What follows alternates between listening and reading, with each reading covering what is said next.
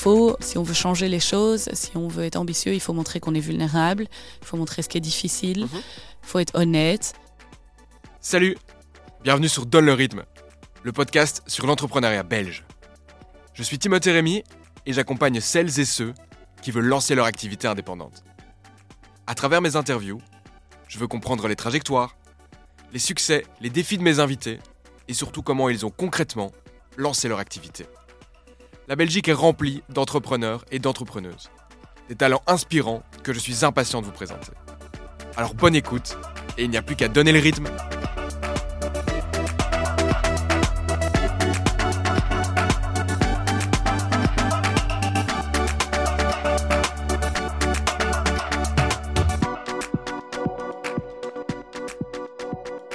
Hello Marie et bienvenue à Donner le rythme. Bonjour. Comment tu vas? Comment euh, s'est passée ta matinée euh, avant d'arriver, même s'il est tôt, il est 9h20 Il est 9h20, donc tout va bien pour l'instant. hein. Non, tout va super bien. Mon fils a dormi toute la nuit, ce qui est très rare pour l'instant, donc euh, je suis ravie. Top.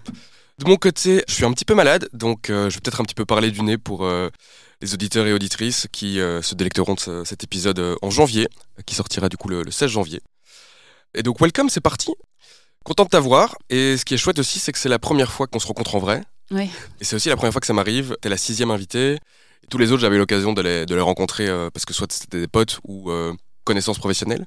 Et donc chaque fois, j'explique l'origine de notre euh, rencontre. Et donc elle était une fois de plus virtuelle sur LinkedIn. J'ai vérifié. Et donc en janvier de cette année, enfin du coup janvier 2023, je t'avais envoyé un message sur LinkedIn pour une typo que tu avais fait sur un de tes posts LinkedIn. Et c'est là que la connexion euh, est restée. Et puis lorsque j'ai lancé mon podcast, bah, j'ai réfléchi aux différents entrepreneurs et entrepreneuses que je pouvais contacter.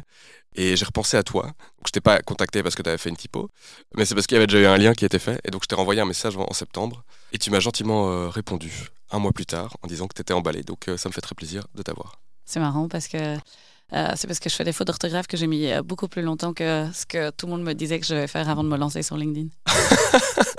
Eh ben écoute, comme quoi ça t'a t'as gagné un, un épisode euh, où tu peux venir euh, enregistrer et partager ton histoire. Et donc en parlant d'histoire, je t'ai choisi pour plusieurs raisons, mais pour le parcours assez éclectique que tu as, tu as euh, quand même euh, été dans des industries diamétralement opposées, dans l'industrie lourde, on va en parler. Ensuite, finalement dans le secteur culturel avec la volonté de lancer un musée. Puis maintenant Better, tu as fait une formation du, du wagon. Donc c'est tout ça que j'aimerais aborder avec toi. Et aussi un élément assez important que j'ai vu qui est sur euh, ta tagline LinkedIn et que j'ai déjà constaté sur d'autres taglines qui est le Belgium's 40 Under 40. Et j'aimerais bien du coup creuser ça pour savoir finalement qu'est-ce que ça représente, qu'est-ce que ça t'apporte, est-ce que ça vaut la peine. Et donc voilà, qu'est-ce que t'en dis de ce plan, euh, Marie? Super plan. Super. Et avant toute chose, comment tu te présenterais, toi, Marie? J'aurais pu m'y attendre, je ne l'ai pas préparé. Euh, donc, je m'appelle Marie, j'ai 36 ans. euh, je suis une entrepreneuse pour l'instant dans le Tech for Good. Euh, mon nouveau projet s'appelle Better et j'adore. C'est vraiment un super projet et j'ai envie de le partager avec tout le monde tout le temps. Génial. Bah, let's go. Alors, qu'est-ce que le, le Tech for Good? Alors, le Tech for Good, c'est, euh, à mon sens, euh, il n'y a pas une définition officielle, je pense, Ouais. mais c'est, utiliser tout ce qui est la technologie ou même le digital euh, pour euh, le bien, le bien commun.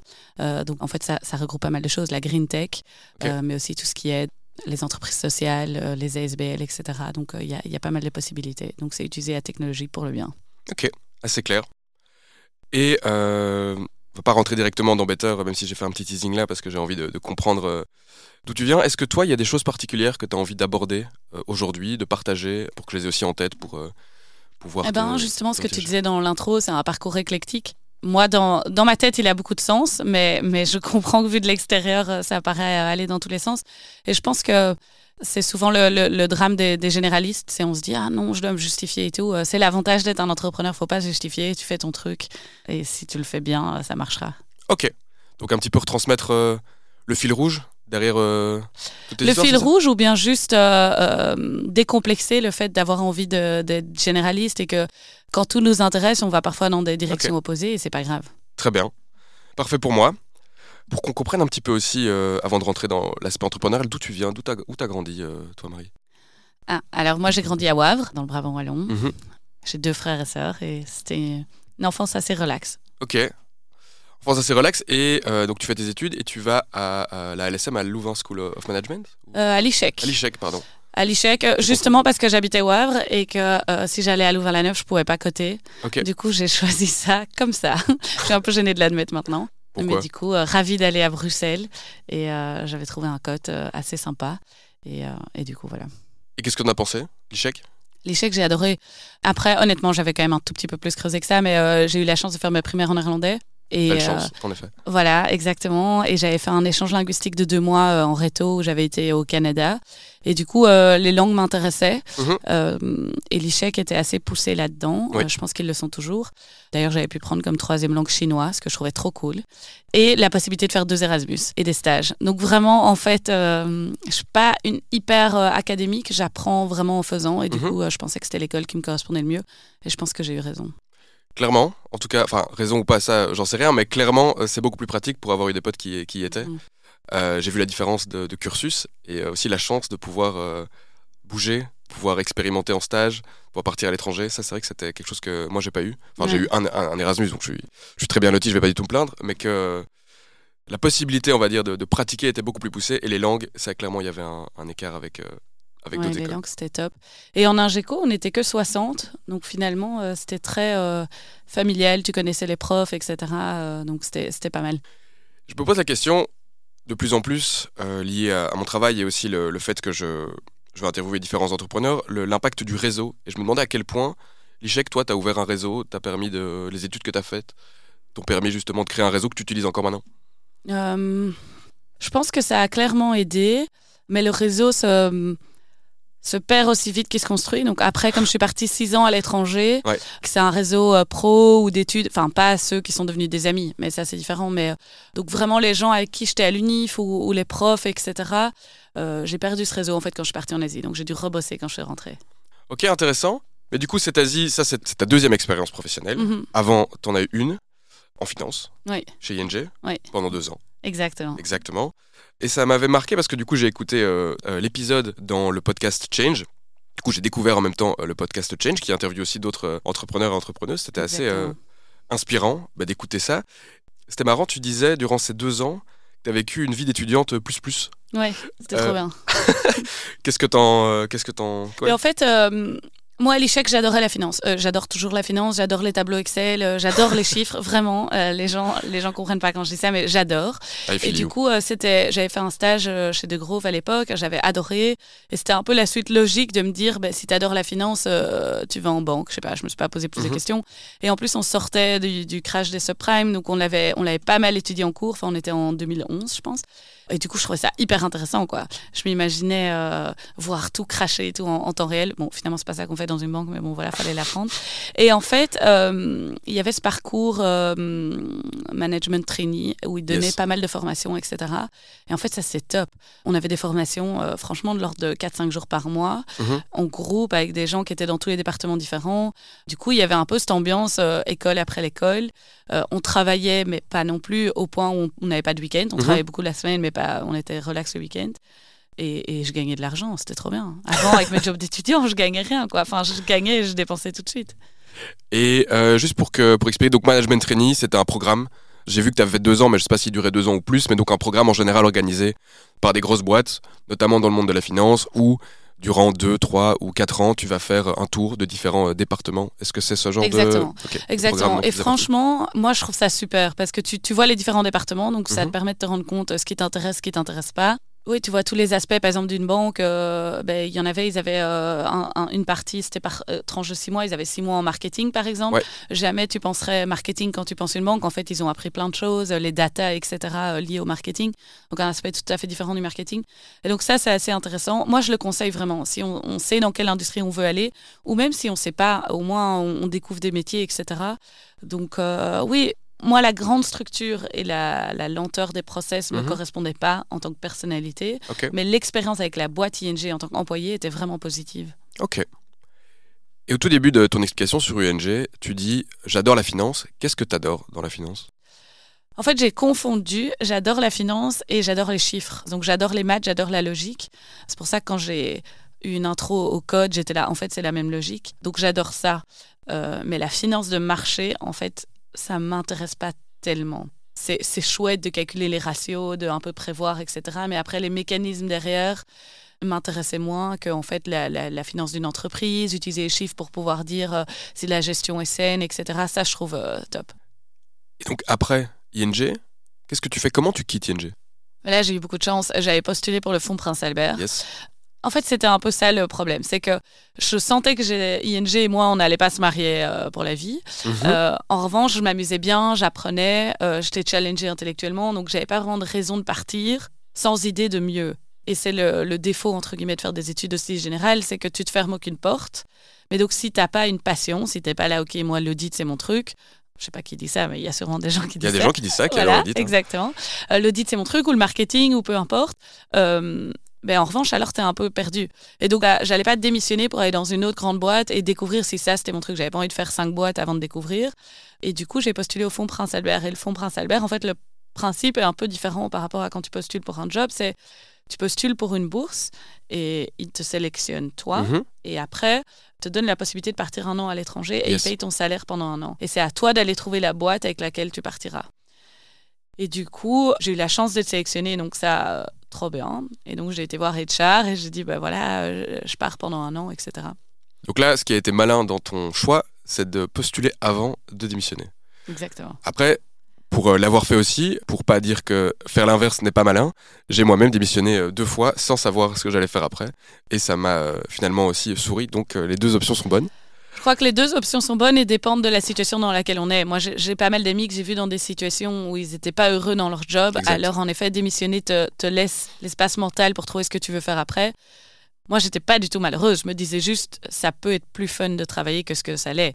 Mais euh, au quotidien, je, ça m'embêtait pas du tout d'aller au boulot. C'est quand même pas mal de ne pas, pas, être ennuyé d'aller au, boulot. Ça m'intéresse de, de, creuser un petit peu le fond Prince Albert. Du coup, j'ai écouté toute ton explication aussi dans l'autre podcast. Quel est le processus de sélection? Alors, le processus de sélection, il est assez euh, simple à expliquer.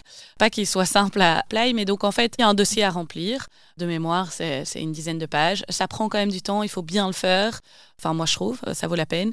Je m'étais vraiment, vraiment donné pour le faire. Et puis, euh, je pense qu'on attend un mois de mémoire ou, maximum deux et on a une réponse. Et donc, il y a un jury qui lit euh, les, dossiers. Je crois qu'il y en a entre 300 et 500 qui, postulent chaque année. Et il y a entre 50 et 75 personnes qui sont sélectionnées pour le jury. Et là, le jury, euh, c'est devant un panel de, six personnes. Et là, on pose des questions en partie sur le dossier que tu as rempli. Et il y a aussi un business case. Et ensuite? Et ensuite, tu sais directement si tu es sélectionné ou pas dans, dans, les 24 heures après le jury.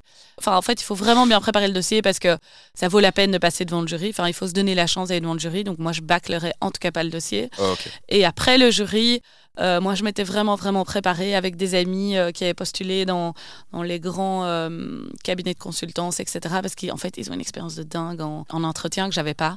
Et j'avais lu, et en fait, sur tous ces sites, genre McKinsey et tout, ils, ils, disent comment répondre à telle question, comment faire ça et tout. Donc j'étais là, je veux être aussi bien préparée que les McKinsey Boys.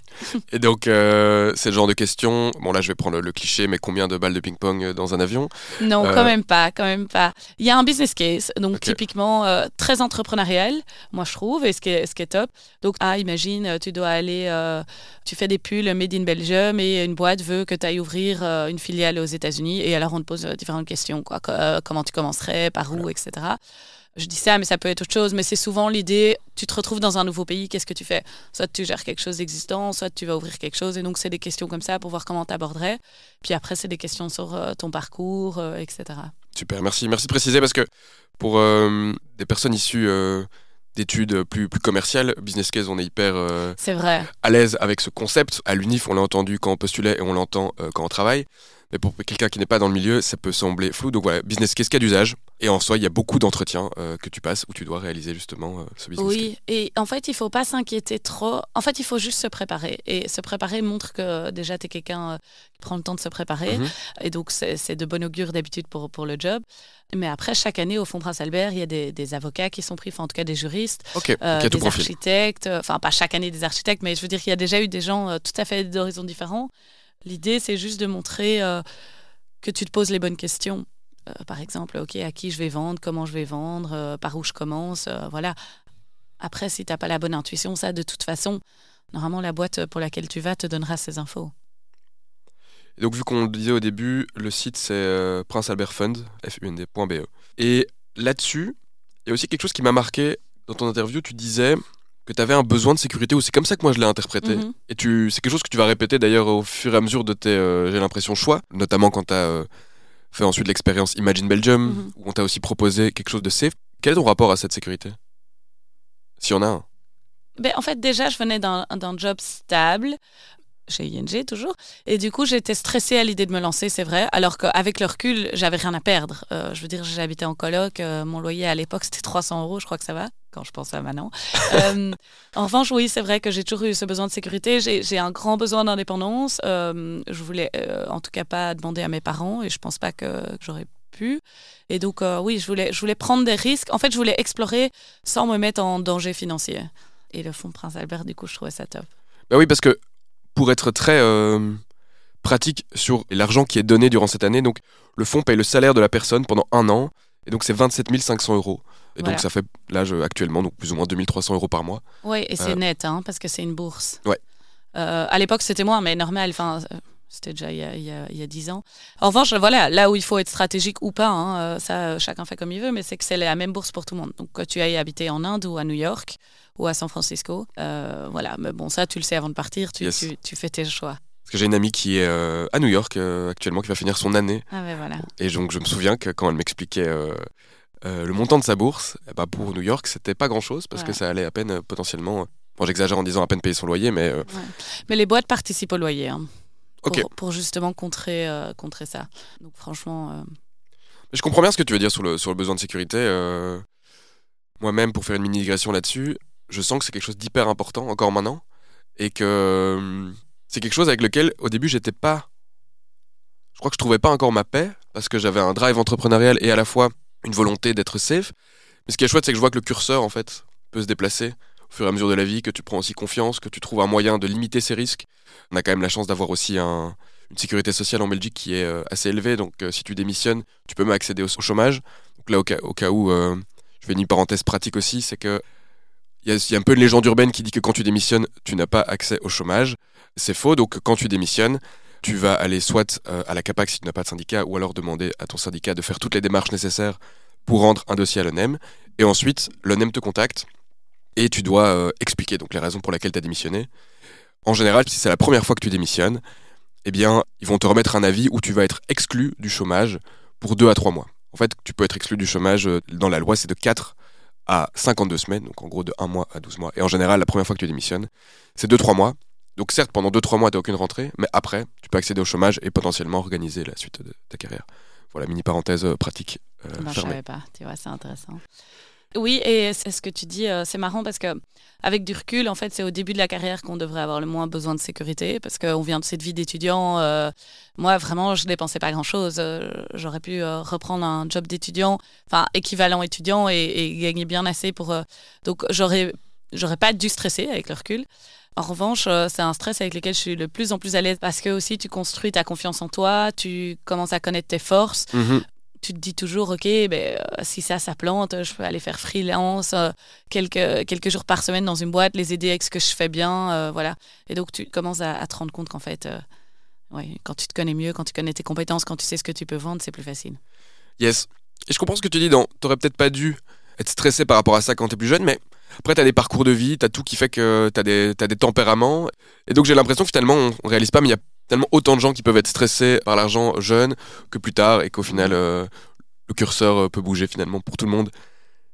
Et avant de plonger dans euh, ton expérience du coup chez, chez BKS, qui est la boîte finalement à laquelle tu as postulé après avoir été prise au fond Prince Albert, tu as dit ici quelque chose, miser sur ses forces Mhm. C'est quelque chose, j'ai l'impression, qui est important pour toi de te focus sur tes forces et pas spécialement tes faiblesses. Oui, à fond. Ok Parce que j'ai perdu trop d'énergie. T'as perdu quoi comme énergie? Même dans les études, etc., euh, comme on fait des études, euh, enfin, dans mon cas, des études généralistes, on- il faut être bon en tout. Et en, en vrai, je pense que ça a été vraiment mon problème en bac, euh, quand, quand je regarde maintenant avec du recul, c'était de dire euh, Ah, faut être bon en tout, euh, faut avoir, euh, je vais dire n'importe quoi, un 15 de moyenne en tout. Et en fait, si je m'étais dit Ok, les cours où je suis nulle, je fais le max pour avoir un 12-13, et puis après, les autres, je peux aller taper des 19, c'était bien plus intéressant. Tu vas jamais euh, euh, devoir être juriste d'entreprise si c'est pas ton job et si t'es nul là-dedans, c'est pas grave. Ou euh, mon cours de résistance des matériaux, tu vois, si c'était pas mon kiff, c'était pas mon kiff. Euh. Et, et d'autres cours où j'ai adoré et où j'aurais pu consacrer plus de temps. Et je pense vraiment en fait que qu'il faut, même dans l'entrepreneuriat, on se dit qu'on doit tout faire et assez rapidement quand on peut se le permettre. C'est vraiment un luxe de pouvoir outsourcer les choses qu'on fait pas bien et se concentrer sur ce qu'on fait bien. Je crois que ça va mettre vraiment une accélération à sa boîte ou à son projet.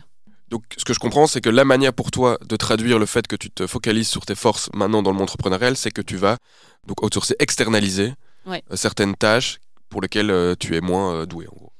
Externaliser, oui, ou euh, la première embauche, faire les choses qui m'apportent en fait le plus de valeur ajoutée. Comme engager euh, ou travailler avec euh, un cofondateur ou engager la personne qui a toutes les skills que toi, euh, pas que tu n'as pas, mais sur lesquelles tu es moins. Exactement. Ouais. Très clair. Plongeons dans, dans BKS. J'ai pas regardé, donc ça c'est my bad. L'acronyme? Belgium Knife Service. BKS, du coup, l'expert en fabrication de lames industrielles. Ouais. Donc la fabrication de couteaux industriels de précision. Est-ce que tu peux donner un exemple concret de ce que ça veut dire? Oui, je savais pas non plus, hein, donc euh, avant de postuler. Euh, en fait, on utilise des couteaux. Une fois que je, je peux en parler pendant des heures parce que j'ai adoré ce job. En fait, on utilise des couteaux dans tout. Et typiquement euh, dans le packaging, quand tu dois faire, par exemple, imagine un chacha.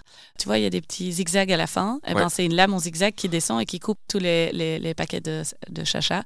Mais il y a des choses beaucoup plus précisions qui étaient leur spécialité, qui étaient des grands rotors Mhm. euh, qui tournent et qui coupent le plastique en tout petits pellets. Donc en fait, quand on fait du plastique ou qu'on Ok. recycle du plastique, les gens qui font ça, leur produit fini, c'est comme des longs spaghettis de plastique. C'est assez impressionnant.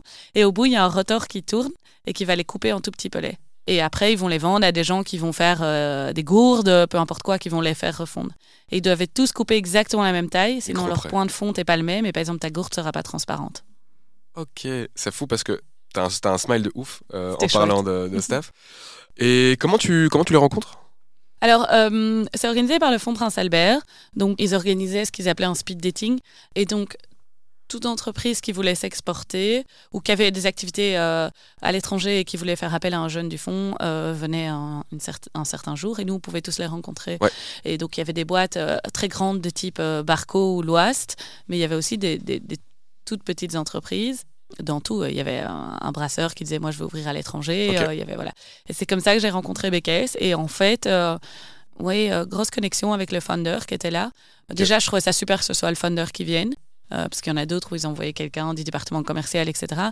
Et on, on a, on a parlé, etc. Et on a vraiment, euh, enfin, ouais, très bonne connexion. Et donc, euh, et donc c'est comme ça que j'ai commencé à m'intéresser à, à- à son industrie. Sinon, j'aurais jamais pensé faire ça. Et c'est une boîte familiale? C'est une boîte? Pas familial, lui, il l'a racheté il y, a un, Ok. il y a un certain nombre d'années, j'ai envie de dire il y a 25 ans maintenant, basé à Verviers. Mhm. Et voilà, mais bon, c'est une boîte à Verviers, je pense qu'ils doivent être 40, quelque chose comme ça. Ok. Et tu as une idée un peu du, du chiffre d'affaires? Ça, je sais plus. Ok. Je vais dire des bêtises. Alors ne dis rien. Ok, il y a un match et t'es envoyé à Kuala Lumpur en Malaisie? Oui, exactement. Donc, il avait déjà euh, fait confiance à un, un jeune à l'époque. Donc, Ouais. moi, j'avais 26 ans et il avait fait confiance à l'époque à Nicolas, qui avait aussi 26 ans, mais donc lui, il était là depuis 3 ans. Donc, à 23 ans, il a engagé un jeune qui sortait de l'UNIF, lui de Mhm. Louvain. Et, Ah, euh, c'est de, de là que. Voilà. et il lui a proposé d'ouvrir un, un atelier en Malaisie. Donc en fait, ce qui se passe, c'est que ces lames sont très très lourdes. Et historiquement, les clients asiatiques les mettaient sur des conteneurs, les renvoyaient en Belgique pour les faire affûter. Et elles valent très cher, c'est pour ça qu'on les affûte. Mais donc, euh, il devait avoir au moins 5-6 jeux de, de lames parce que les containers, le truc, en fait, ta lame est partie pour 5 mois. quoi. Et du coup, comme leur base de clients augmentait en Asie, ils ont dit OK, mais ouvrons un atelier d'affûtage, ça on vendra mieux euh, parce qu'on peut affûter localement. Ils ont fait ce que tout entrepreneur européen ferait à la base, c'est réfléchir comme un Européen et donc se dire nos grands marchés, c'est la Thaïlande, Singapour, l'Indonésie et la Malaisie. Mhm. Mettons-nous au milieu. La Malaisie est- est limitrophe de Singapour et la Thaïlande. Et comme ça, on met les lames sur un camion et voilà. Parce qu'à Verviers, leur gros marché, c'est la Hollande, l'Allemagne, Mhm. etc. C'est facile. Et en fait, euh, ils ont ouvert et en fait, ils se sont vite rendus compte que droit à l'import et à l'export. Donc, ta lame vient de ton pays voisin, tu dois l'importer à l'import. Tu vas payer Ok. le droit à l'importation à l'import et à l'export, même pour un affûtage, sur la valeur de la lame. Waouh. Donc, t'as une déjà double, ça. euh. Voilà, exactement. La lame, entre la Thaïlande et, et où j'étais, la Malaisie, c'était deux jours de route, mais elle reste coincée une semaine à la douane. Bref. Et donc, ils se sont vite rendus compte que faire un giga hub en Malaisie n'allait pas être idéal. Et donc, Nicolas est parti ouvrir en Indonésie et moi, j'ai repris son job en Malaisie. Ok. Donc lui, Il est ouvert en Indonésie. Il est ouvert en Malaisie. Et puis, je, suis arrivée Ah, deux ans après pour en prendre la gestion. Très bien, Et il allait ouvrir un nouveau en. Indonésie. très bien. Comment t'as vécu euh, ces trois ans hein, que t'es resté Ouais. là-bas? Et puis après, je sais que t'as bougé, t'as ouvert un autre bureau, Mhm. on en parlera. Mais comment c'était ces trois ans euh, Qu'est-ce que qu'est-ce que t'en retires? C'était génial. Alors, le niveau euh, social, j'étais à un âge entre les deux. Donc, j'avais 26 ans, euh, mais je travaillais énormément. Donc, je me rapprochais plus des expats un peu plus âgés. Mais ils avaient des familles, euh, etc., enfin des enfants, etc. Et tous les gens plus de mon âge venaient plus en stage, etc. Donc, c'était plus la fête, etc. Euh, J'ai vraiment beaucoup, beaucoup travaillé. En revanche, j'avais jamais eu autant de responsabilités, mais enfin, il s'app- il s'appelle Philippe, euh, la- le, propriétaire de BKS, il a vraiment dit, OK, tiens les clés de l'atelier vas-y. Et, euh, et il m'a fait une confiance aveugle. Et ça, euh, à 26 ans, c'est un luxe. donc aussi une certaine pression que tu te mets en te disant, il faut que je montre que ça en vaille la peine. Mais donc c'était dingue. J'allais voir des clients, je négociais des contrats, j'étais responsable du, du PNL du pays, etc. PNL, Profit and Loss, oui, pardon. euh, donc compte de résultat, Voilà. donc les coûts et les, Voilà. les rentrées. Voilà. Et donc, euh, et donc ce qu'on fait en business case, là, je le vivais en vrai, quoi, pour, pour, euh, pour clôturer la boucle. Ok, et combien il y avait de personnes euh, au, au bureau? Alors, euh, de mémoire, il y avait deux commerciaux. Il y avait une euh, office manager et il y avait trois, quatre ouvriers. Ok, C'était assez automatisé. hein. qu'est-ce que t'entends par automatisé? En fait, la machine fait tout. Ok, J'exagère.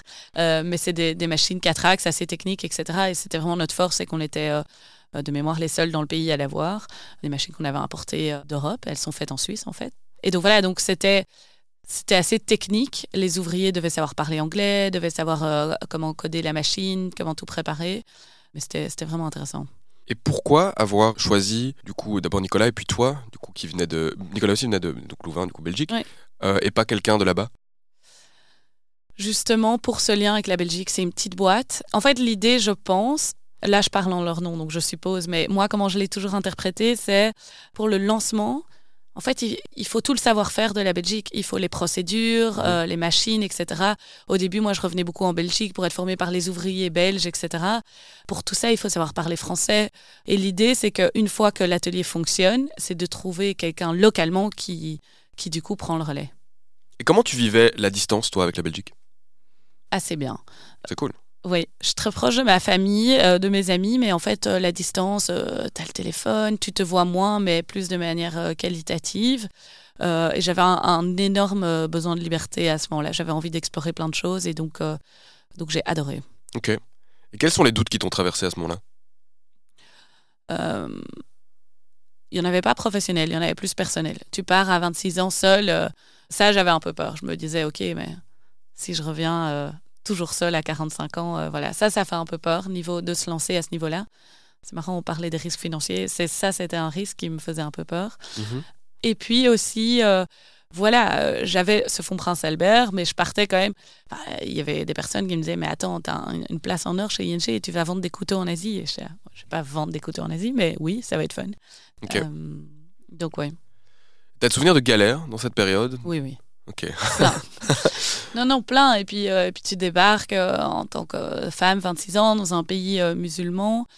Tu connais rien à l'industrie. Bon, ça s'apprend. Mhm. Vraiment, en fait, il faut, il faut apprendre un maximum très vite, lire un tas d'infos. Mais tu débarques dans des, dans des grandes usines, tu parles à la maintenance, qui fait ça depuis 40 ans, est là, on a toujours fait comme ça, qu'est-ce que tu me saoules voilà, et puis des réunions entières où ils parlent pas anglais, et ils parlent entre eux, et ils te font bien comprendre qu'ils s'en foutent que tu sois là, et tout ça, c'est... Non, non, il y a eu des galères. Et puis, tu es beaucoup sur la route. Hein. C'est des pays où tu, tu passes... euh, Oui, tu que roules disais 3-4 heures pour aller voir un client, donc tu es beaucoup seul, tu te perds. euh. Il n'y avait pas Waze et tout. Hein. C'était... Ouais. euh, Et à quel point tu as réussi à te connecter à la culture de la Malaisie et où justement plutôt rester dans des cercles d'expatriés? Quelle était ton expérience là-dedans? Ouais. En fait, dans mon cas, comme j'étais toute la journée dans le boulot avec des Malais, que je travaillais beaucoup, enfin en fait, je travaillais à une heure de, de Kuala Lumpur, donc je faisais pas mal de routes, etc. La semaine, je voyais peu de monde. Le week-end, c'est vrai que j'étais plus avec des expatriés. Par exemple, j'ai rejoint le club de hockey, des trucs comme ça, et ça, c'est finalement beaucoup d'expatriés. Yes. Euh, mais les journées, mes collègues, euh, tous mes clients, euh, etc., tous nos agents et tout, c'était local. Et t'as senti un, un choc culturel Alors oui et non. Euh, oui, oui, fatalement. Il y, avait, il y avait une grande différence culturelle, déjà de religion. En revanche, euh, la Malaisie est un pays qui ressemble très fort à la Belgique, dans le sens où il y a les Malais qui sont musulmans, qui représentent, euh, pas une dire de bêtises, mais de l'ordre de 40 à 50% de la population. Puis euh, il y a les Malaisiens d'origine chinoise qui, Mhm. qui représentent un, un autre 30 Et puis il y a ceux d'origine indienne. Et donc ils, Ah ils cohabitent tous, ils parlent des langues différentes à la maison. Et donc c'est l'anglais qui les unit. Donc ça ressemble très fort à la Belgique. Et d'ailleurs, leur euh, tagline, c'est pas une tagline, mais du pays, c'est l'union fait la force aussi. Toujours marrant de dire que c'est l'anglais qui nous unit aussi. euh, Oui. malheureusement, euh, c'est souvent vrai. Oui, donc c'est la même chose. À l'usine, le commercial était chinois et les ouvriers étaient malais. Ils regardent pas la même chose à la télé, ils écoutent pas la même musique, ils ont pas la même religion et ils mangent pas la même chose. Donc en fait, euh, voilà. Rajouter une belge dans le bazar, ça passe. ok, ouais, c'était normal. Très bien. Et euh, quel chiffre d'affaires, vu que tu dans les chiffres, euh, je sais pas si tu t'en souviens, quel chiffre d'affaires ça faisait ce bureau euh, là-bas Euh, Ou le volume peut-être un petit peu chiffré représentait l'activité qui s'y déroulait? Hmm, je crois que c'était de l'ordre entre 300 et 500 000 euros, je pense. par an? Oui. Très bien. De, de maintenance, après les ventes, etc. C'était enregistré en Belgique, donc ouais, je sais plus. Ok. Ouais, quelque chose comme ça. Oui, donc pour bien, parce que c'était peut-être clair pour moi, parce que je m'étais déjà renseigné dessus, mais donc vous allez vendre des lames, et ensuite, quand elles ont été trop utilisées, vous allez les réaffûter, c'est ça? Voilà, c'est ça. Donc tu as un peu le- la Et donc production en la Malaisie, le chiffre d'affaires, c'était tout ce qui est affûtage. Et alors, on faisait aussi des ventes aux, aux- aux- entreprises locales pour remplacer leurs lames, mais la production était à Verviers. Et maintenant, il y en a aussi en Indonésie. Clair. Et du coup, après la Malaisie, la Thaïlande? Oui. À Bangkok? Exactement. Là où tu pars lancer toi-même le bureau là-bas. Exactement. Vas-y, raconte. Donc ça, euh, un peu la même réflexion que ce que Nicolas avait eu quand il a été en Indonésie. C'était, voilà, la Thaïlande se développait vraiment. Comme notre atelier commençait à être saturé, il fallait amener une nouvelle machine. Est-ce que ça vaut la peine d'amener la machine en Malaisie ou est-ce que ça vaut plus la peine de l'amener en Thaïlande? Pareil, quand j'avais soulevé ce point à Philippe, il avait dit, ben, fais-moi un business case et analyse, quoi. Et donc, euh, donc j'ai analysé et du euh, j'ai dit, euh, je pense qu'il faut ouvrir en Thaïlande. Ok, ben alors on y va. Tu veux pas vérifier? Eh ben non, c'est toi qui es sur place, tu connais.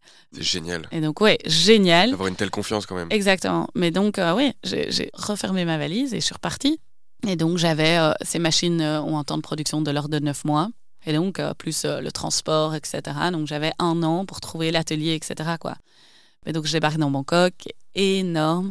Je dois trouver un appart. euh, tous les agents immobiliers me disent Mais tu vas travailler de quel coin de la ville euh, en fonction Parce qu'il faut habiter du côté où tu travailles, Ouais. sinon tu en as pour, euh, pour des heures.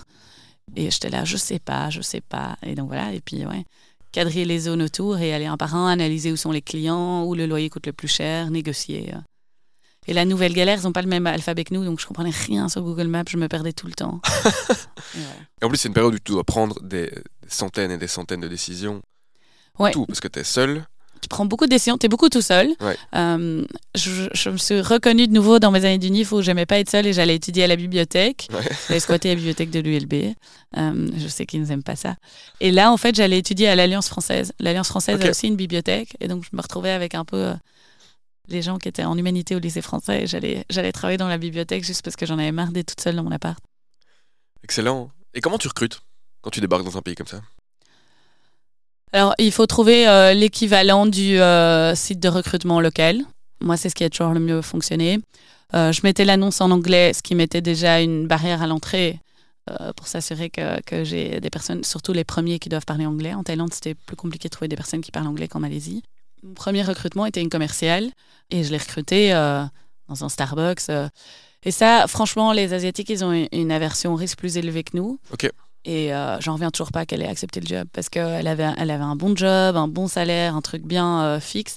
Et moi, j'étais dans un Starbucks et j'étais, ah non, ouais, tu vas voir, ça va être top, euh, on va avoir une usine et tout. Elle était là où ça C'est pas encore sûr, mais tu verras, ce sera dingue. Et puis elle m'a dit, ok, ben, quand t'as l'usine, ok. Et puis un mois après, j'avais le lieu. Et ouais, je fais, je- on, on a signé son contrat assis sur une caisse, une caisse et une palette au milieu d'une usine vide, quoi. Belle histoire. Ouais. Comme quoi, le curseur, hein, quelle que soit Ouais. la culture, euh, au- euh, Exactement. du risque, euh, il, peut, il peut bouger et euh, les gens sont prêts aussi à, à faire confiance. quoi. Ouais. Tu as, dû lui inspirer ça. Ouais. Non, et, et alors du coup, une fois qu'on était un duo, la vie était plus facile. Ça, ça, ça change quand même beaucoup. Et comment tu négocies aussi là-bas? Est-ce que est-ce que c'est des, des approches complètement différentes qu'ici? Oui, oui, oui. En fait, déjà, ils te diront pas non. Oh, je me suis rendu compte qu'en Belgique, ils disent pas beaucoup non non plus. Mais du coup, ils, ils vont, euh, ils vont dire OK, OK, OK, et puis ils te répondent plus. Et donc, c'est embê- enfin, c'est embêtant. Ils ont tout à fait le droit, mais donc j'ai dû apprendre à être beaucoup plus nuancée euh, dans la manière dont je posais les questions, poser les questions où ils pouvaient répondre oui si ça voulait dire non. Ok, genre? Là, j'ai plus d'exemples, mais euh, oui, j'ai plus d'exemples, mais j'étais devenue une experte. Ok. Même quand on demande le chemin, est-ce que vous pensez que c'est une bonne idée d'aller à gauche Et alors, euh, ouais, enfin non, je sais plus même, je sais plus, j'ai plus d'exemples. Mais euh, j'étais devenue très forte, très habile. Et euh, oui, négocier différemment et beaucoup basé en fait sur l'expertise, euh, les rassurer, voilà. Très clair. Ici, ce qui m'intéresse aussi, c'est que tu parlais beaucoup d'aller de 0 à 1. Mhm. T'aimes bien cette phase-là? Oui. Une société, ça veut dire quoi, aller de 0 à 1 Mais Ça veut dire euh, zéro de chiffre d'affaires, tu commences et puis, et puis tu dois avoir un, un- un premier chiffre d'affaires quand même euh, Ok. qui commence. Tu pas d'employé, donc tu recrutes le premier employé, etc. Donc c'est un peu toute cette période où tout est chaotique et tu essayes de trouver ton, ton product market fit, etc. Tu essayes de trouver la bonne manière de fonctionner. Euh, typiquement, là, c'était de l'industriel, mais qu'est-ce qu'on fait? Est-ce que est-ce qu'on achète une voiture pour faire les livraisons ou est-ce, et on, en- on engage un chauffeur Ou est-ce que l'ouvrier fait les livraisons le matin et travaille l'après-midi sur la machine Ou il lance la machine, il va faire les livraisons et puis machin Ou bien est-ce qu'on prend une société externe pour les livraisons? C'est toutes des questions que tu dois te poser. Mhm. Après, tu viens et tu dois optimiser. Et en fait, le meilleur moyen, c'est de te dire go, on y va, on teste. Et en fait, c'est très très vite. C'est pas avoir la politique, euh, c'est de nouveau de l'anglais, mais du sunk cost. Pas se dire ah mais on a déjà acheté la voiture donc on doit continuer. C'est très très vite se dire ça c'est pas la bonne solution, on arrête. Euh, je pense que ça c'est la clé. Très bien, donc je vais reparaphraser Product Market Fit. Donc je n'ai pas trouvé de traduction tip top en français, j'ai vu l'adéquation du produit à son marché. Mais de concrètement, c'est s'assurer que tu vas offrir un service ou un produit et qui va avoir vraiment un, un match, un fit. Donc là, je réutilise des mots anglais, c'est pas, pas génial. Euh, une adéquation avec les besoins du marché. Euh, donc euh, prenons un exemple.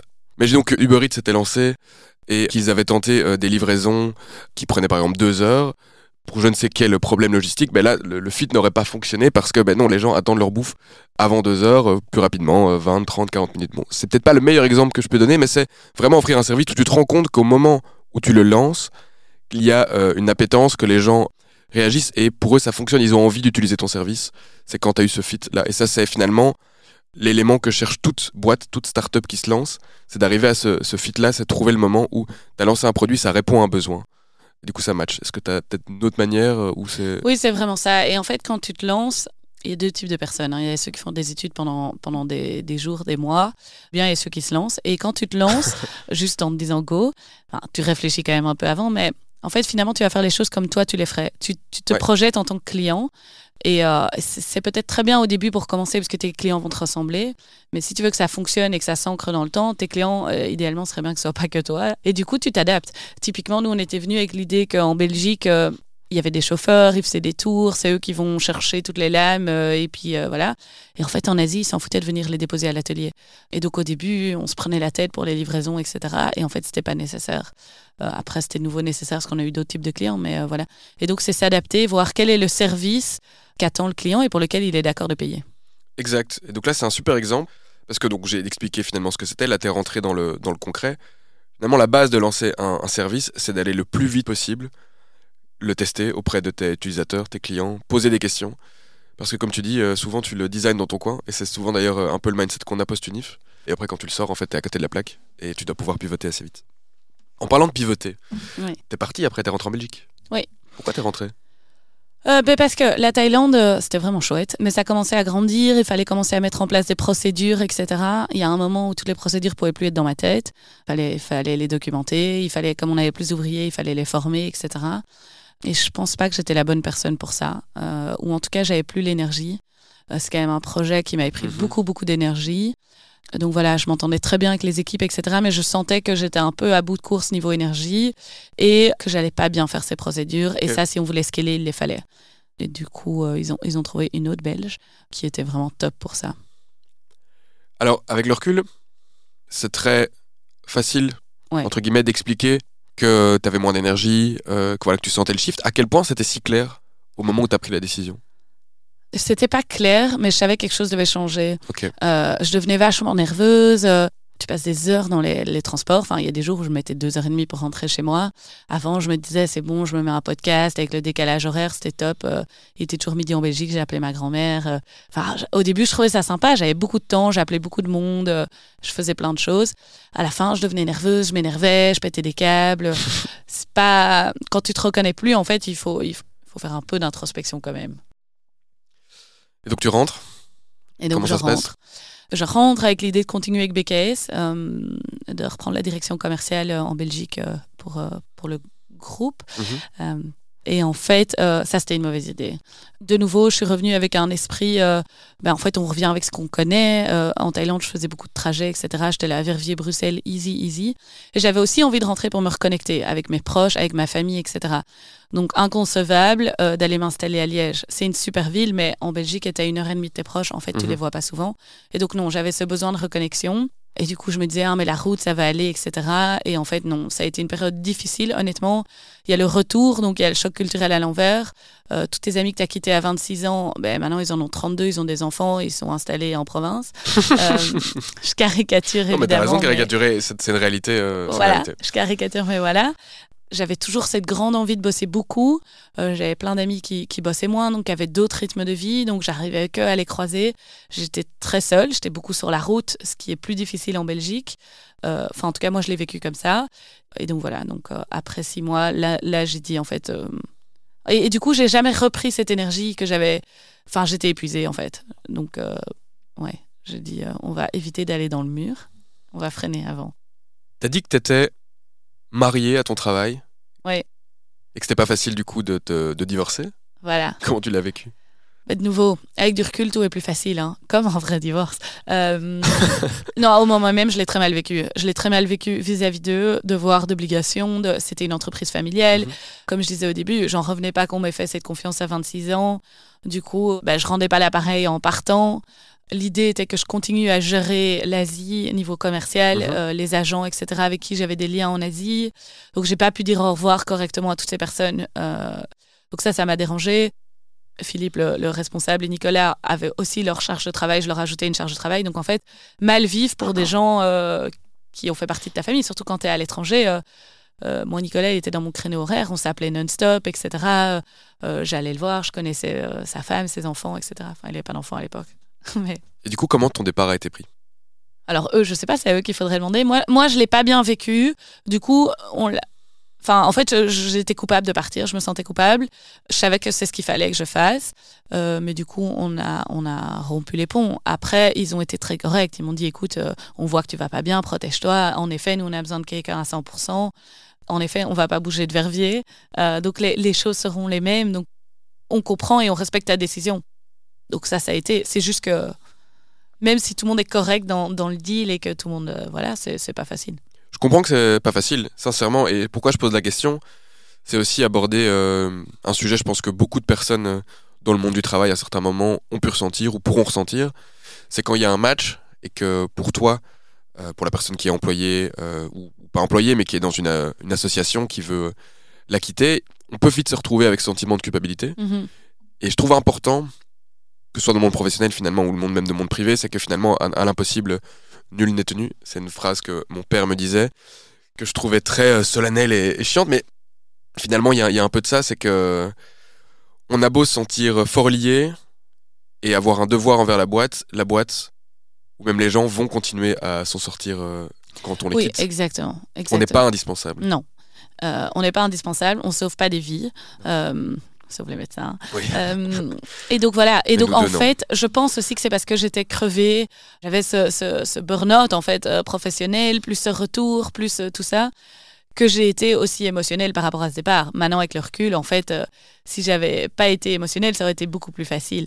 Euh, parce que tout le monde quitte sa boîte un jour, c'est pas grave. Et même si euh, on se projetait, moi je me voyais très bien un jour reprendre cette boîte avec Nicolas, par exemple, c'est pas grave, les aspirations peuvent changer. à partir du moment où on est correct et qu'on a fait un super boulot les années précédentes, c'est pas très grave de partir et de dire au revoir, on arrête ici et voilà. Et donc, en fait, au final, c'est vraiment pas grave. Au moment même, drame, drame. ça, je peux imaginer. Je suis passé par là et je vois complètement le, côté drame-drame. Et, heureusement, le, le temps fait que tu prends tellement de recul et de euh, toute façon, tout est plus racontable euh, avec, avec du temps. Tu, Oui, tu voilà. ton propre narratif de toute façon. Et tu- Oui, et puis en fait, euh, voilà, je vais pas rester sur, sur euh, le mois où. Je crois que je suis restée deux mois après avoir dit OK, je prends la décision de partir. On on s'était dit OK, mais on va, on va boucler les dossiers en deux mois. C'est deux mois sur six ans et les... c'était super.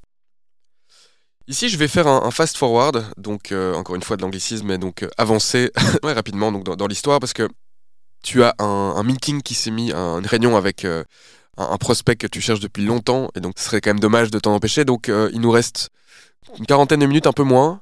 Donc je sais que tu as fait le wagon. Donc le Ouais. wagon, je vais juste expliquer, mais donc c'est une formation de codage en accéléré sur Mhm. deux mois, très pratique.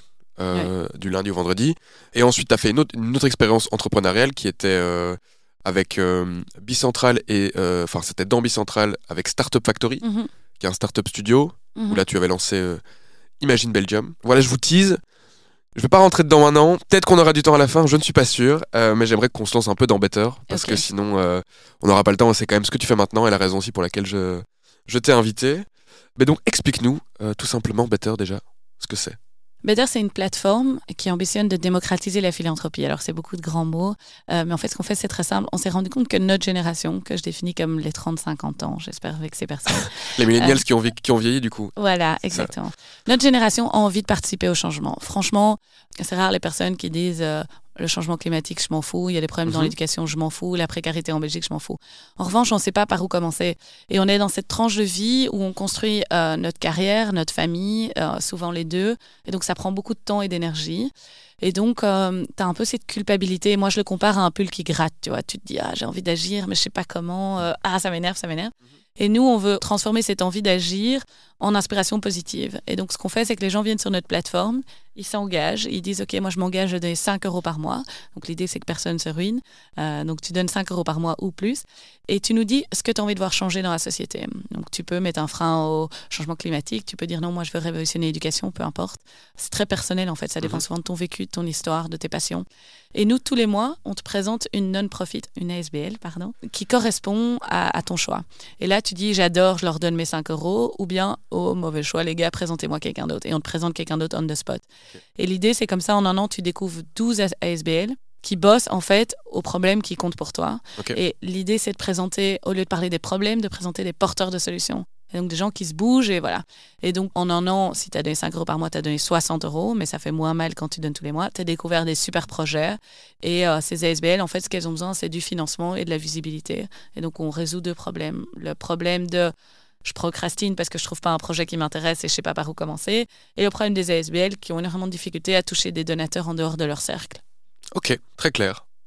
Merci, t'as un beau pitch. Comment t'es rentré dans, euh, dans la philanthropie? Un peu comme dans tout par hasard. Non, c'est quelque chose euh, qui a toujours été important pour moi. Euh, souvent, ça vient des parents. Euh, ma maman a toujours été très, très impliquée dans plein de projets, plein d'assauts, etc. On a une histoire de vie qui fait que euh, mon papa était malade, etc. pendant très longtemps. Et du coup, j'ai vu l'importance des ASBL. Tout ce qui n'est pas, en fait, essentiel au fonctionnement efficace de la société Mhm. est souvent laissé de côté et est porté par les ASBL. Et ça, ça j'ai trouvé toujours très important. Donc, j'ai toujours trouvé très important de donner aux ASBL, etc. Et euh, j'avais fait ce wagon. J'avais ce, ce nouvel attrait pour le digital. Euh, je me suis rendu compte que le code ressemblait aux maths, donc c'était une nouvelle passion. Non, mais réfléchir en logique euh, binaire, je trouve ça hyper intéressant. Et du coup, euh, voilà, euh, de fil en aiguille, euh, je suis tombée sur quelqu'un qui m'a dit Ah ouais, on veut lancer une plateforme, on ne sait pas trop comment, euh, mais l'idée d'inciter les jeunes à donner. Et là, j'étais là, ok, brainstormons, j'adore l'idée, brainstormons, brainstormons, jusqu'à ce qu'on ait trouvé le truc, quoi. Ok. Et comment t'as trouvé le truc? Alors, est-ce que j'ai trouvé le product market fit? C'est la question du moment. Ah, Ok. Maintenant Non, que les gens euh, comprennent, on peut, on peut en Oui, parler. voilà. Ben, en fait, euh, j'ai posé plein de questions et euh, deux choses qui sont ressorties. Du côté des ASBL, c'était très facile d'identifier le problème, mais du côté des donateurs, euh, c'était plus difficile. C'est qu'ils disaient tous oui, c'est sur ma to-do, mais c'est pas ma priorité. Du coup, on s'est dit ok, ben on va, on va, on va s'attaquer aux procrastinateurs. Donc le postulat de base, je pense qu'il est valide. Ce qui est compliqué, c'est quand tu t'attaques à des procrastinateurs, ils procrastinent même pour ton produit. Euh, donc ça, c'est la première chose. Et la deuxième chose, c'est que voilà, le don, même si c'est une envie de beaucoup de monde, euh, c'est pas un besoin vital. Personne se lève le matin en disant aujourd'hui, je trouve une solution à mon problème de don. Donc, euh, donc il faut être très présent, il faut être là dans la durée, il faut, il faut montrer qu'on peut nous faire confiance et qu'on a des super projets. Et on espère que sur le long terme, tous ces super porteurs de projets euh, inspireront tout le monde. Ok. Comment tu trouves les projets que tu vas mettre en avant sur, euh, sur ta plateforme? Alors, étonnamment, c'est une question que tout le monde me pose et c'est le plus facile. Euh, ça m'inquiétait beaucoup aussi, comment sourcer tous ces projets. Mais en fait, dès qu'on fait des pubs ou qu'on a des articles dans le journal, les premiers qui viennent, c'est les ASBL. Parce qu'ils ont, ils ont un manque cruel de financement et surtout de financement structurel. C'est très difficile de dire euh, je dois payer mon comptable. Personne n'a envie de donner pour payer son comptable. En revanche, si tu dis euh, ah, je veux faire un potager avec mes bénéficiaires, tout le monde est là, ça c'est sympa. Et t'as combien d'associations? Euh, Aujourd'hui, on en a 35 et l'idée c'est d'en onboarder 4 par mois. Ok. Ah oui, c'est quand même un grand nombre. Mhm. Très bien. Comment tu gères justement l'allocation des ressources? Donc, je me suis inscrit la semaine dernière. J'ai regardé sur ton site et donc j'ai fait le processus d'onboarding, encore un anglicisme, et donc euh, de m'inscrire sur ton site, de faire le- tout le parcours. Il est en effet très facile. Donc ça, euh, je voulais mettre le feedback. Je sais que c'est quelque chose que tu avais mentionné, tu voulais être digital first Ouais, et que ce soit simple d'y arriver. ça me fait trop plaisir. En effet, c'est moins de, c'est clairement moins de 10 clics. Tu peux facilement. Il y avait 5, je me souviens plus précisément des 5, mais il y avait 5 Mm. choix dans mon souvenir de euh, thématiques. Donc ça, c'est quelque chose, on est revenu, au début, il y en avait 20. euh. Et puis on s'est rendu compte que c'est mieux d'être très fort sur 5 thématiques et de petit à petit ajouter des thématiques plutôt que de dire euh, Ah, moi je connecte à fond avec handicap et puis il n'y a pas d'assaut à handicap. Ça, c'est vraiment pas cool. Non. Donc oui, aujourd'hui, on a 5 thématiques qui est euh, pauvreté, la terre, éducation, inclusion et santé. Ok, donc le processus, c'est que tu sélectionnes ces thèmes, tu peux en prendre 1 à 5, Exactement. exactement. Ensuite, tu choisis le montant que tu veux donner Mhm, à partir de 5 euros. mhm. Et ce qui est aussi très pratique à la fin, c'est que tu ne dois pas sortir ton boîtier ou ton téléphone. Et donc ça aussi, je trouvais que c'était très bien pour éviter la, la friction pour l'utilisateur. C'est que tu peux indiquer juste euh, ton nom, prénom, ton compte bancaire. Et ensuite, euh, vous allez automatiser euh, la domiciliation, j'imagine, en direct avec la banque. Et ensuite, la banque, elle, nous envoie une petite notification disant, voilà, Voilà. j'ai reçu d'ailleurs cette semaine. Ça, c'était beaucoup, beaucoup Euh, de boulot. Ça, je peux imaginer. Mais du coup, c'est ce qui permet, j'imagine, euh, l'adhésion euh, Exactement. de tes clients. Imaginons que je mette, euh, voilà, bah, j'ai mis d'ailleurs, pour être honnête, j'ai mis 5 euros par mois et je- j'en ai, sélectionné, je pense, 3 ou 4. Mhm. Tu me dis que tu as 35 euh, Mhm. associations. Comment se fait le split? Ah, alors ça, c'est un, un algorithme, un mot qui fait peur, mais en fait, euh, c'est assez logique. Au début, ce qu'on fait, c'est qu'on donne, si tu as choisi trois choix, on donne un tiers à chaque choix. Et donc, euh, imaginons que tu as choisi euh, pauvreté, éducation et terre. euh, ben, le premier mois, tu auras terre, le deuxième mois, tu auras pauvreté, etc. Dans la réalité, c'est un peu différent parce que si tu as choisi, par exemple, pauvreté et terre, on a des assos qui font les deux. On a une asso euh, qui s'appelle Goods to Give qui va éviter que des produits non vendus aillent à la destruction et qui va les donner à les personnes en situation de précarité. Euh, typiquement des shampoings, etc. Et donc là, cette association, dans notre algorithme, aura double des points. Après, avec le temps aussi, si on se rend compte que ça paraît horrible ce que je veux dire, mais que dans précarité, certains projets te plaisent moins que d'autres, que tu dis moins, comme après il y a une loupe de feedback quand tu as vu la vidéo, tu dis moins oui ou moins non, Euh, une boucle de feedback, tu as raison, bah alors euh, on, on adapte quoi. Très bien. Et ici, j'ai envie, alors, je ne sais pas si c'est un sujet tabou, mais pour moi qui est important dans le monde du financement des associations à but non lucratif, comment vous vous financez, vous, Better, en Ah tant oui, que oui. société quoi? Les premières années, Ouais. euh, donc jusqu'à décembre, on était financé par une fondation. En fait, quand tu es une ASBL, euh, contrairement, comme comme c'est pour toute personne qui veut lancer son projet, contrairement à une entreprise, il n'y a pas de capital. Ouais. Et ça, c'est une différence importante. Ça veut dire qu'il n'y a pas de personnes qui vont investir dans ton projet, vu qu'ils n'auront pas de retour éventuel sur l'investissement. En revanche, tu peux être financé par des donateurs. C'est un lien un peu différent parce que les donateurs, en fait, ils vérifient en amont, ils font euh, une due diligence, ce qu'on Mhm. appelle. Donc, ils vérifient euh, le sérieux de ton projet. Mais une fois qu'ils ont donné, ils ont plus ce lien qu'un investisseur a, où ils peuvent être à des conseils d'administration, etc. Évidemment, tu peux si tu as envie, mais tu n'as pas d'obligation. Et nous, on a une fondation, la fondation Jingo, euh, d'où émane l'idée, en fait. Donc, c'est eux qui voulaient démocratiser la philanthropie, et c'est nous qui avons proposé Better comme solution, et c'est comme ça que le match est fait. Ok. Et donc, eux nous ont financé notre projet les deux premières années. Donc, c'était 100% gratuit pour tout le monde. Et aujourd'hui, euh, Qu'est-ce que tu veux dire par 100% gratuit pour tout le monde? Bah, les ASBL ne payaient pas pour être sur notre Ok, plateforme. et, et vous, les donateurs, euh, vous donniez 10 euros. 10 euros allaient à la ASBL. C'était un, un lien direct. Aujourd'hui, on prend 10% des dons pour se financer. Mais il y a, il y a presque 6% et demi qui couvrent les frais de friction, en fait, qui sont les frais bancaires. Ok. qui sont les frais de la Fondation Roi Baudouin, qui est euh, l'institution qui fait toutes les attestations fiscales, etc. Mhm. Donc il y a des frais de gestion pour ça, qui sont en fait tous les frais légaux liés à ton don. Ok, très bien. Donc là, je faisais un petit calcul. Si tu as euh, donc 1000 personnes qui donnent 10 euros par mois, sur les 10 euh, 000 euros, tu as 6500 qui vont être pour ces frais de friction dont tu viens de parler, c'est ça? 650 sur les 10 000 euros. Ah oui, pardon, j'ai fait 65%. Excuse-moi, heureusement, tu vois, heureusement que tu es meilleur en maths que moi. Alors, c'est dégressif. Euh, si on a un million euh, par mois qui va euh, vers les ASBL, les, frais de gestion, etc., diminuent évidemment. Très bien. OK. Et hum, du coup, les deux premières années, vous étiez uniquement financé par mhm. Jingo? Oui, exactement. OK. Et maintenant, comment vous vous rémunérez? Parce que toi, tu es un cofondateur Oui. Thomas? Oui. C'est ça? Et quand j'ai été voir sur LinkedIn, j'ai vu qu'il y avait une troisième personne qui était liée. Est-ce que c'est quelqu'un en growth ou en croissance ou? C'est euh, Sabrina qui nous avait beaucoup euh, accompagnés et elle est freelance, elle nous a accompagnés pour tout ce qui est growth. Ok.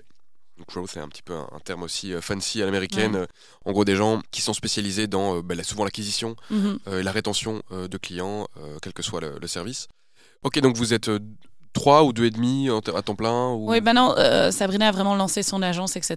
Vous pouvez la contacter si vous cherchez Customer Acquisition, elle est top en revanche, oui, donc c'est Thomas et moi à temps plein. Et puis on a, euh, par exemple, une copie euh, néerlandophone qui nous aide euh, quelques jours par mois. On a un designer qui nous aide pour le front-end, donc tout ce que vous voyez sur le site quelques jours par mois, etc. Parfait. Bah, pourquoi je pose cette question, j'insiste, c'est que j'ai l'impression que peut-être un petit peu un sujet tabou dans, dans le don, vu que vous devez vivre aussi. Tu as lancé une, boîte, toi tu dois. Enfin, tu dois. Je te souhaite de pouvoir vivre. t'en prie. Euh, en tout cas, simplement, enfin, en tout cas, pouvoir euh, avoir un salaire et, mener ta vie. Comment vous, vous gérez ça? Est-ce que c'est un sujet que vous devez euh, justifier vis-à-vis de vos clients, que ce soit du coup moi, que ce soit les associations, que ce soit bah, du coup la fondation qui vous a financé pendant deux ans?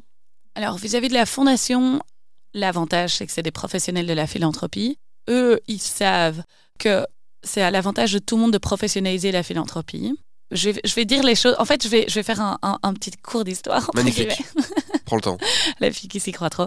Non, mais en fait, historiquement, si on regarde, euh, la génération de nos parents, donc les boomers, souvent, la maman ne travaillait pas. Et du coup, ce qui se passait, c'est que souvent, elle était aussi bénévole dans plein d'associations. Mhm. Et donc, les frais de fonctionnement d'une association étaient beaucoup plus bas. Il y avait énormément de bénévoles qui donnaient beaucoup de temps. On parle de deux, trois jours par semaine. Et donc, des personnes qui viennent de manière régulière, donc qui commencent à connaître les process, etc. Donc, qui sont très efficaces et qui font ça très bien. Avec le temps, ça existe de moins en moins. Donc, la plupart des couples, les deux travaillent dans le couple. Et donc, il y a beaucoup moins de temps à donner. Ça a eu comme premier résultat que les associations ont dû se professionnaliser. Donc, elles ont dû engager des personnes. Donc, typiquement, un centre d'accueil de jour euh, pour personnes handicapées euh, qui portent un handicap mental avant, ça allait être une éducatrice et cinq bénévoles. Aujourd'hui, ça va plutôt être des éducatrices ou des éducateurs.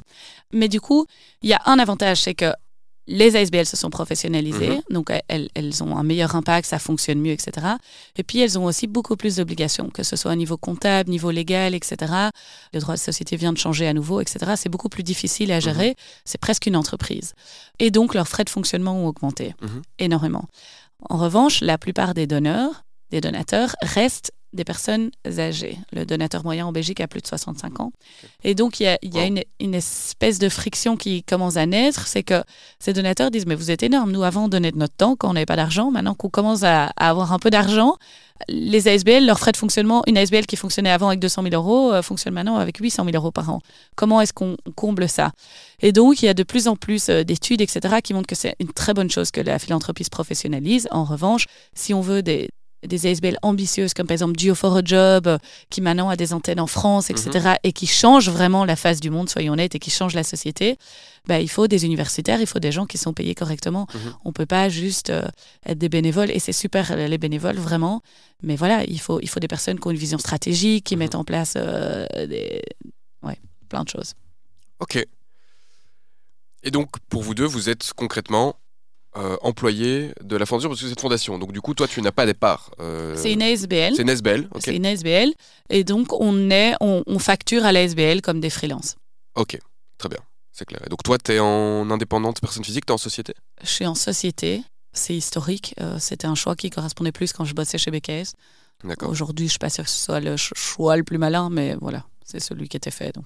Ok, donc tu as ta société depuis que tu travailles à l'étranger chez BKS ou depuis que tu l'as créée quand tu es retourné en Belgique Entre les deux, à la fin de la Thaïlande. D'accord. Et donc j'imagine c'est la même chose pour euh, ton cofondateur. Oui, c'est ça. Très bien. Et donc, en fait, on, on, facture comme ça. Et je pense que voilà, il faut être transparent. C'est normal que, que, les gens soient payés quand Ouais. ils, ils travaillent dans, dans la philanthropie. Et, et voilà, c'est quelque chose qu'il faut, faut accepter. Historiquement, on voulait que le don aille directement à l'impact. Prenons par exemple un infirmier de rue euh, qui vont euh, parler, accompagner les personnes qui vivent dans la rue. Euh, les donateurs, ils disent non, mais moi j'aime bien donner 5 euros qui va au petit kit de survie etc. C'est super, mais ils ont aussi un comptable, ils ont aussi du chauffage à payer dans leur bureau, etc. Il faut accepter de soutenir la SBL dans son ensemble. Euh, c'est vraiment comme si on allait euh, chez Exki et qu'on disait non, donnez-moi juste le café, j'ai pas besoin, j'ai pas besoin de, du chauffage, j'ai pas besoin de, de la cup, euh, j'ai pas besoin de, enfin, de la tasse et tout ça. Enfin voilà, il faut. Et à quel point c'est compris par les donateurs, ce mécanisme? Euh, Professionnalisé, pardon, des, des SBL C'est pas encore compris, ça c'est ma mission. C'est de bien l'expliquer. Moi, je, je pense vraiment que si on a une valeur ajoutée, le donateur sera ravi, peut-être pas, mais sera tout à fait OK de donner un euro s'il donne 10 euros. Si je lui ai présenté des nouveaux projets, si je lui donne des nouvelles, si je lui permets de d'appréhender des thématiques qui sont extrêmement complexes. Mhm. Imaginons, tu te dis, je vais avoir un impact sur la précarité en Belgique. Eh, par où tu commences Euh, Eh ben ici, en un an, tu peux découvrir 12 assos qui, chacune, t'explique une facette de ce problème de la précarité et comment elle le solutionne. Et tu vas découvrir des associations dans le curatif, donc qui dit il y a des gens qui ont faim maintenant, je leur donne à manger. Des dans le systémique, des gens qui disent le système est pas OK, je suis en train de le changer. Euh, c'est hyper intéressant. Mhm. Et je pense que si on a cette valeur ajoutée, les gens seront d'accord. Ils sont bien d'accord de payer 5 euros pour se faire livrer un repas euh, qu'ils peuvent aller chercher au bout de leur True story. Quels sont euh, vos challenges actuels? Alors, notre challenge actuel est vraiment l'acquisition de donateurs. Donc, on a en digital, quand tu fais un abonnement, il y a plein de termes. On a un très, très bon churn. Et donc, le churn, c'est les, les personnes qui se désabonnent. Ouais. Euh, Ça, c'est une attrition en français. Ah ben voilà, ça j'avais jamais entendu. Donc on a, on a un churn très très bas. Euh, c'est-à-dire qu'on a eu deux désabonnements en un an Voilà. et demi, donc c'est très bas. Ok, c'est vrai que c'est très très bas. Ouais, on a des personnes qui adorent euh, utiliser l'application, qui disent franchement c'est top, euh, etc. Après, on est dans un- une industrie plus facile. hein. C'est difficile de dire non, je reprends mes 5 euros, je préfère les dépenser dans un cappuccino. Je pense que mentalement, il y a plus de barrières que, Clairement. que te désabonner à, à autre chose. Personne aime bien payer son Internet, par exemple. Tu vois. on trouve tous que ça devrait être gratuit.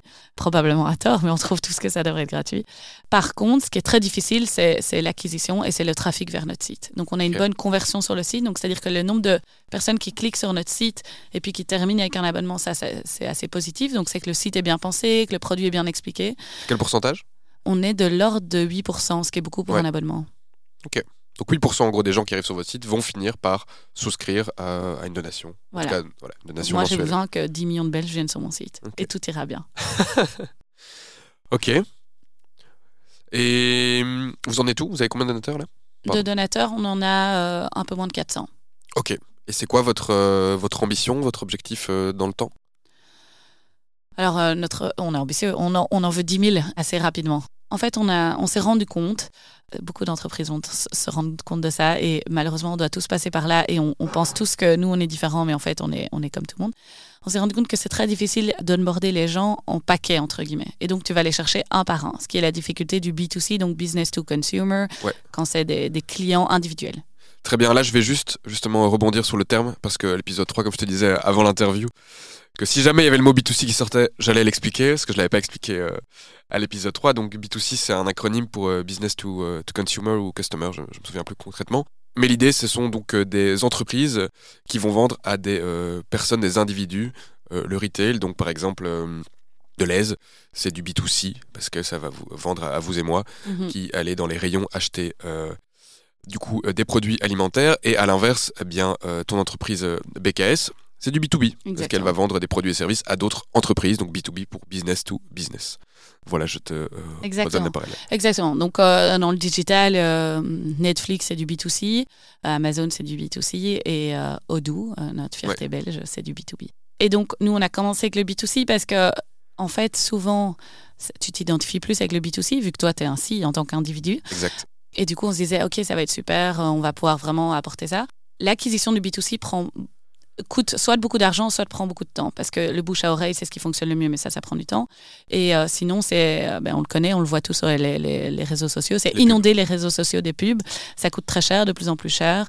Imagine une période comme Noël, euh, en fait, tes pubs coûtent super cher parce que tout le monde se bat pour ton attention. Et en plus, je pense honnêtement qu'on est dans une tendance où les gens deviennent oppressés et donc euh, accordent de moins en moins de temps aux pubs, ou en tout cas sont de moins en moins d'accord d'être oppressés dans leur vie privée par des boîtes qui disent Hé, eh, t'as aimé ce pull, je crois que tu veux celui-là aussi. Voilà, ça c'est plutôt de l'histoire du feeling, mais voilà. Et on s'est rendu compte du coup que pour aller à l'échelle, les business étaient une bonne solution, et donc de passer au B2B. Ça c'est vraiment l'idée. Et pourquoi? Parce que là, il y a un vrai problème qui est plus qu'un pull qui gratte, qui est que les entreprises aujourd'hui doivent mettre en place ce qu'on appelle une RSE, donc une responsabilité sociétale d'entreprise. Elles ne doivent pas, mais c'est très difficile aujourd'hui de dire à tes employés, nous on n'existe que pour une chose, c'est pour générer du profit. Ça devient quand même assez compliqué, pareil à tes clients. Mhm. Et on voit qu'avec les nouvelles générations, ils demandent de plus en plus. Oui, mais vous engagez comment? Et donc, il y a un problème qui commence à exister.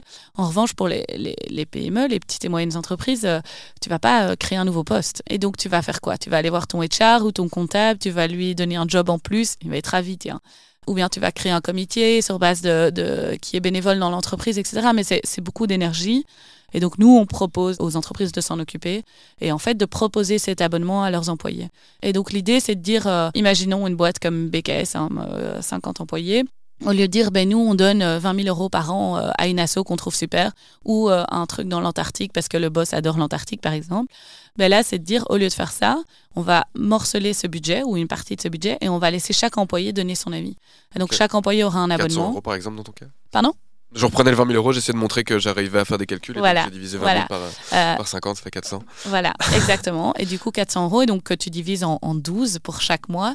Et donc, chaque employé, un peu comme un chèque repas, reçoit chaque mois de l'argent sur son giving account et peut le donner à l'association de son choix. C'est assez chouette parce que hum, en tant qu'employé, tu as envie d'être écouté. Mhm. Et surtout, s'il y a un budget philanthropique de ta boîte, tu as envie qu'il aille aux assos qui tiennent à cœur. Et comme on disait, c'était mon personnel. Toi, si, si tu as par exemple un enfant porteur d'handicap, parfois tu peux être énervé qu'on soutienne tout à fait autre chose. Et donc ça, ça, ça répond à ce besoin-là. Et puis, ce qui est top, c'est que c'est mobile first, donc c'est designé pour le téléphone. Euh, c'est des vidéos pensées pour, etc. Et ça résout un problème aussi des entreprises qui ont de la production typiquement par exemple BKS, où euh, les gens qui sont soit en logistique ou qui sont dans la prod, ils n'ont pas accès à un ordi au boulot. Ils n'ont souvent pas d'adresse mail perso. L'adresse, ça va être prod.bks.be. C'est pas ça leur domaine, je pense, mais bon, peu importe. Et du coup, en fait, souvent, quand tu fais des stratégies, il y a de RSE, il y a deux types. Il y a pour l'atelier et pour les bureaux. Et les bureaux, ils vont recevoir des chouettes mails, des news, euh, un intranet, etc. Mhm. Et la logistique, euh, on va imprimer un poster qu'on va mettre. Euh, et donc là, le fait que ce soit par téléphone, c'est assez chouette parce que ton C-level, donc ton, ton manager euh, et ton livreur ont exactement la même expérience. Ok. Merci euh, d'être entré dans le détail. J'ai encore plein de questions, mais je sais que tu as ton rendez-vous, donc je vais lancer un dernier sujet si, si tu es OK. C'est le fameux Belgians 40 Under 40. Ouais. Explique-nous ce que c'est. Oula. grosse euh, bombe. oui, oui, c'est ça. Euh, alors, donc c'est un, un, programme, je pense. Exact, c'est le premier mot. Grâce à un programme intensif d'un an, mais je te laisse, je te laisse un peu voir et puis moi je vérifierai. Voilà.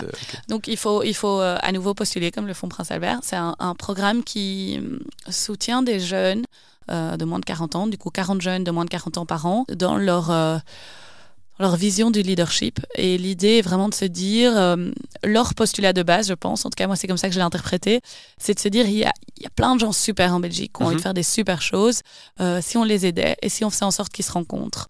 Et donc chaque année, ils, nous accompagnent ou ils accompagnent 40 jeunes à réfléchir, ok, quelle est ta vision pour la Belgique, comment tu peux y participer, qu'est-ce que toi tu verrais, quelles sont tes forces, comment tu penses que tu peux mettre ça au profit de la société, comment est-ce que vous pouvez co-construire ça ensemble, etc. etc.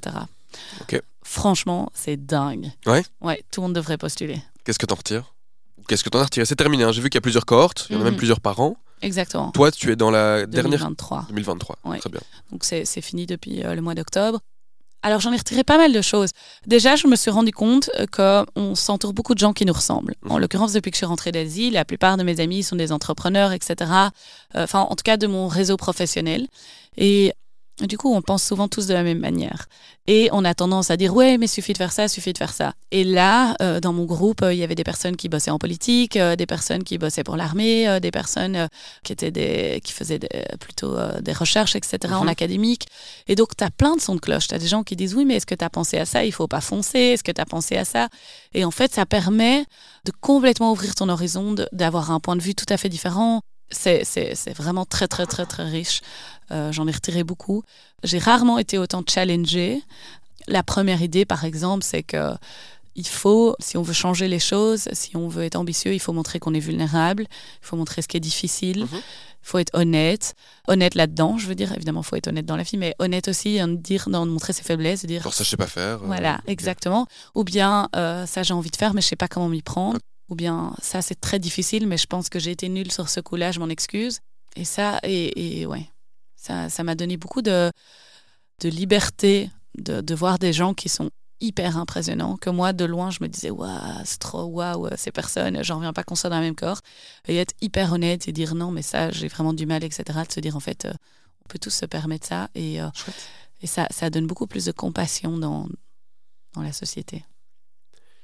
donc concrètement là-bas, Comment ça se déroule? Est-ce que tu vas là-bas pour euh, du coup challenger le projet Better pour savoir comment mieux le lancer C'est un des aspects. Ou en fait tu vas avoir euh, plutôt un parcours de formation, de talks, de, présentation mhm. Comment ça se déroule?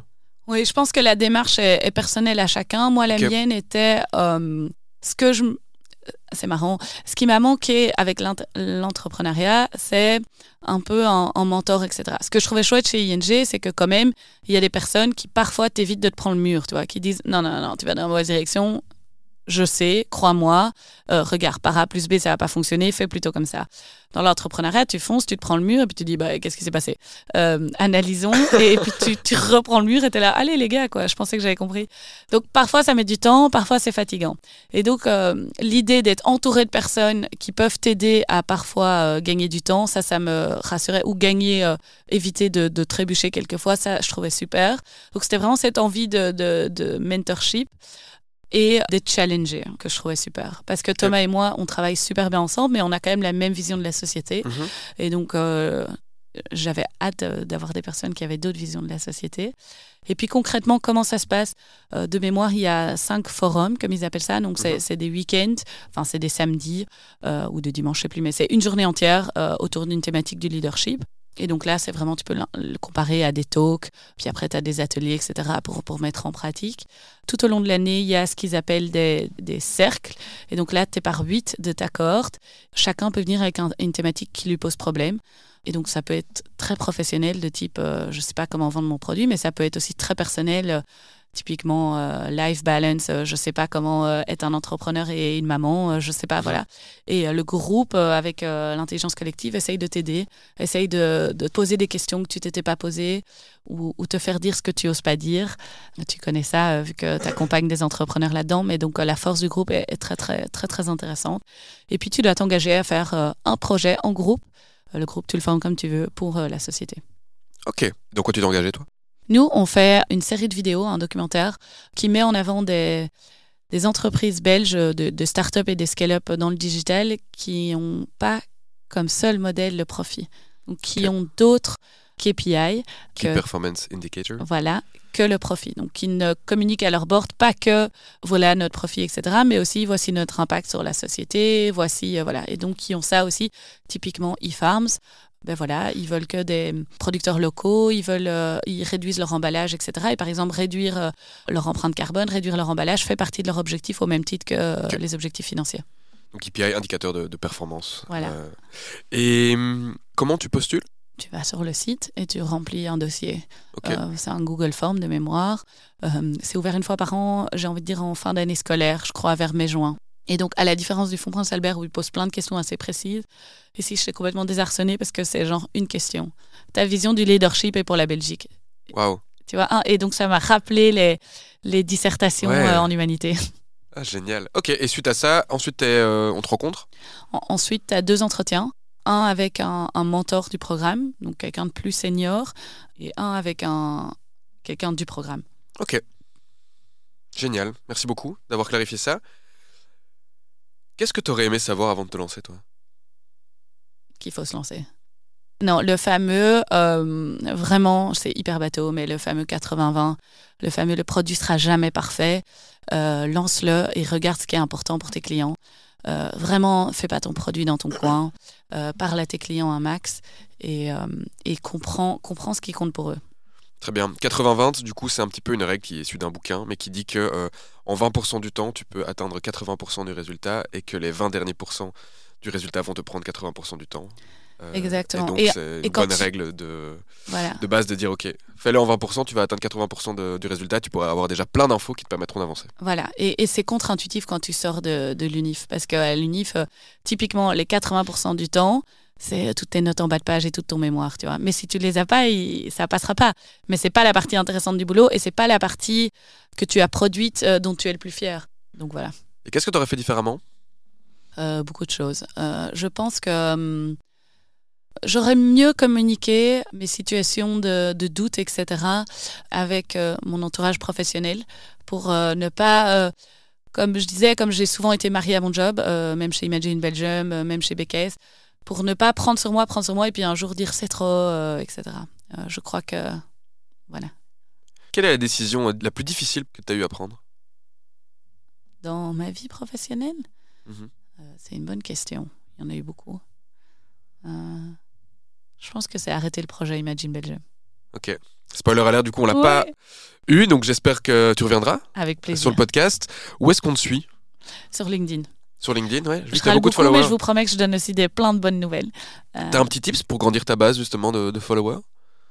Euh, oui, en, fait, il faut se lancer. On, on, pense toujours, oui, mais on va me juger, on va dire que c'est nul et tout. Probablement qu'il y a des gens qui pensent ça, mais en vrai, en fait, le problème, c'est que tout le monde pense à soi. Les gens, ils, réfléchissent pas beaucoup de temps à ce que tu as posté hein, et ils s'en foutent. Hein. Ils se disent c'est nul, ça prend 30 secondes, ils passent à autre chose. Donc il faut pas intérioriser tout ça. Il faut se lancer. Si on a des choses à dire, il faut partager un max. En fait, c'est ça.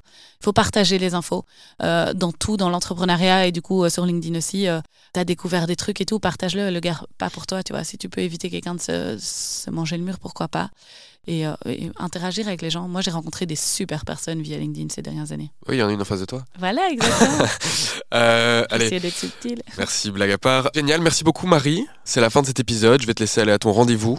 Et aux auditeurs et auditrices, si ça vous a plu, euh, abonnez-vous. Hein. Comme ça, vous êtes prévenus des prochains épisodes. A priori, j'en sors un toutes les deux semaines.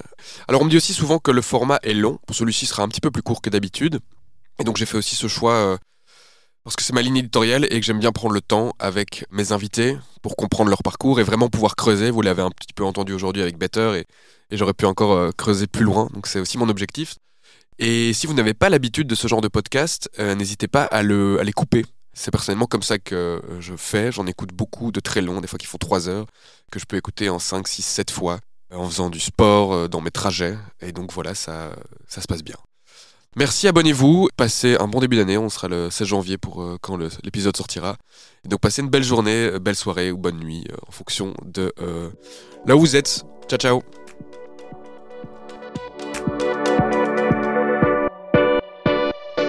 Merci d'avoir écouté cet épisode jusqu'au bout. Écoutez, j'espère qu'il vous a plu. Et si vous pensez qu'il pourrait intéresser votre entourage, alors n'hésitez surtout pas à le partager autour de vous, rien de tel que du bouche à oreille. Aussi, n'hésitez pas à me laisser un commentaire ou même 5 étoiles sur Spotify, Apple Podcast ou toute autre plateforme que vous utilisez. Vous contribuerez grandement à la visibilité de ce podcast. Et enfin, si vous avez des questions sur le lancement de votre activité indépendante, vous voulez me donner un feedback ou encore simplement discuter avec moi, écoutez, n'hésitez pas contactez-moi sur LinkedIn, je me ferai un plaisir de vous répondre. Portez-vous bien et à la prochaine. Merci à Plug de Jack qui me permet d'enregistrer euh, mes épisodes dans de super studios Merci aussi à Straz, euh, que vous connaissez suite au premier épisode qui a enregistré ce jingle. Et surtout, un tout grand merci à Constance Autier, qui a réalisé la post-production de cet épisode et qui m'aide également sur euh, la stratégie et la diffusion de ce podcast.